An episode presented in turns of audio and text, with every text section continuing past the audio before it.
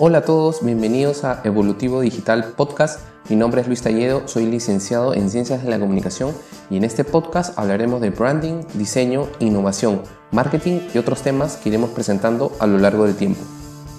En este episodio hablaremos de flexibilidad y eficiencia de uso, principios de usabilidad. Empecemos.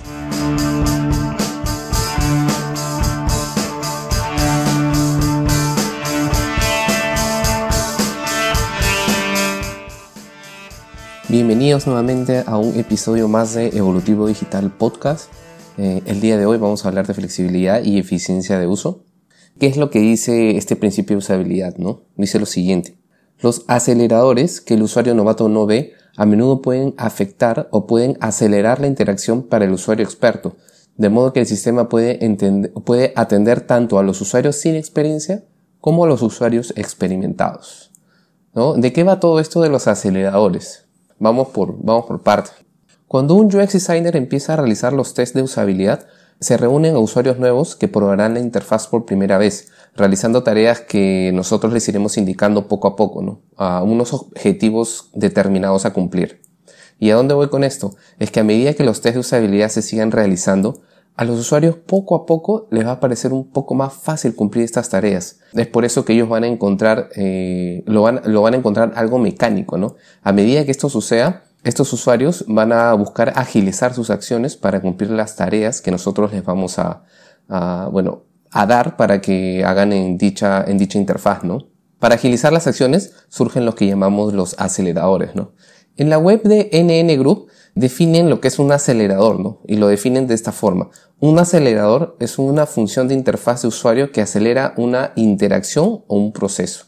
Ahora, para crear un acelerador es necesario que la acción o tarea de cumplir sea repetitiva. Por ejemplo, eh, un atajo del teclado, como un copiar y pegar, se reemplaza con un control C o un control V, ¿no? Eh, en vez de ir hasta la barra del menú, darle clic a edición en este caso y buscar la opción de copiar, después buscar la opción de pegar, ¿no? Esta tarea es un poco larga, así que nosotros elegimos casi siempre un control C, control V, ¿no? O command C, command B, dependiendo del, sistema operativo que se utilice. Y pues realizamos esta acción, ¿no? Eh, creo yo que no, no, nos sería de mucha utilidad crear un acelerador para acciones que no sean repetitivas o primordiales, ¿no? Desde mi punto de vista, no lo sé, pero yo, yo creo eso, ¿no? Ahora, hay que tener en cuenta que un acelerador no suprime la acción de una interfaz, sino que es una forma adicional de realizar alguna interacción o acción. Eh, bueno, un ejemplo puede ser el, el, bueno, el ejemplo más conocido es hacer un double tap en, en un post de Instagram o en una foto de Instagram y esta acción automáticamente genera un like o genera el corazoncito que digamos, ¿no? Esa es la forma la forma que yo hago, ¿no? Pero la forma básica es hacer, o, la forma usual en todo caso, es darle clic al icono en forma de corazón que se encuentra debajo de la imagen y esto hace que se genere un like, ¿no? A lo que voy con esto es que estas dos acciones están hechas tanto para usuarios nuevos como para usuarios experimentados. Eh, eso es lo que le da un plus a la, a la interfaz.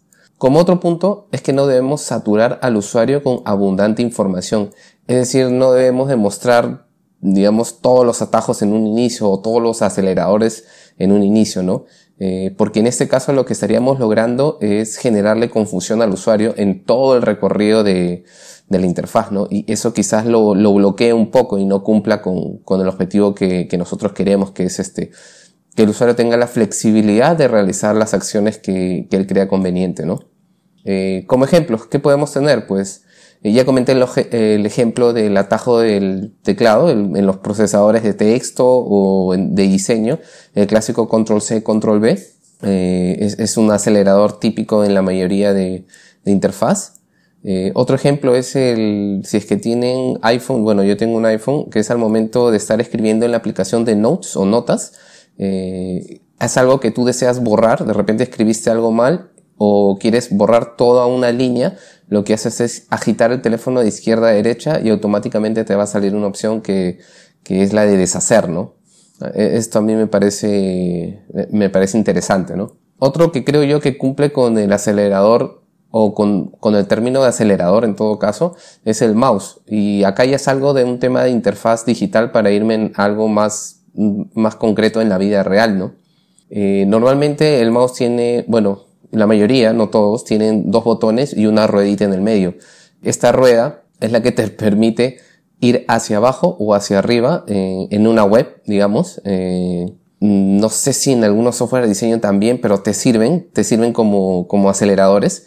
Pero en una web tú estás navegando y en vez de irte a la barra de desplazamiento, darle un clic izquierdo y bajar toda la barra para ir bajando, resulta un poco, no es tan rápido, ¿no? Que estar con el mouse y ir bajando con la rodita poco a poco, poco a poco. Eso es, eh, me parece un acelerador interesante. Se ahorra bastante tiempo, ¿no?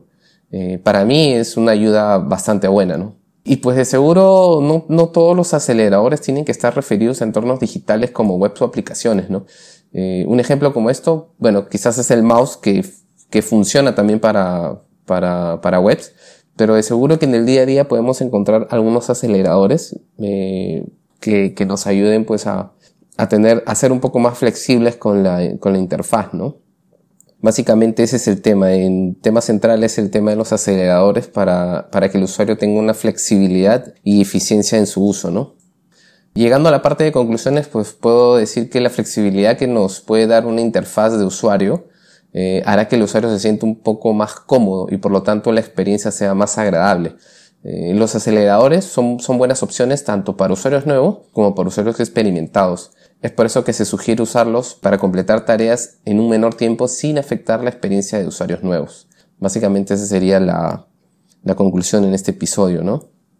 Y bueno, eso sería todo. Eh, nos vemos en los siguientes capítulos. Somos Evolutivo Digital Podcast. Síguenos en nuestras redes sociales en Instagram, Facebook como Evolutivo Digital. Comparte el conocimiento, sé tolerante al error y abre tu mente. Nos vemos.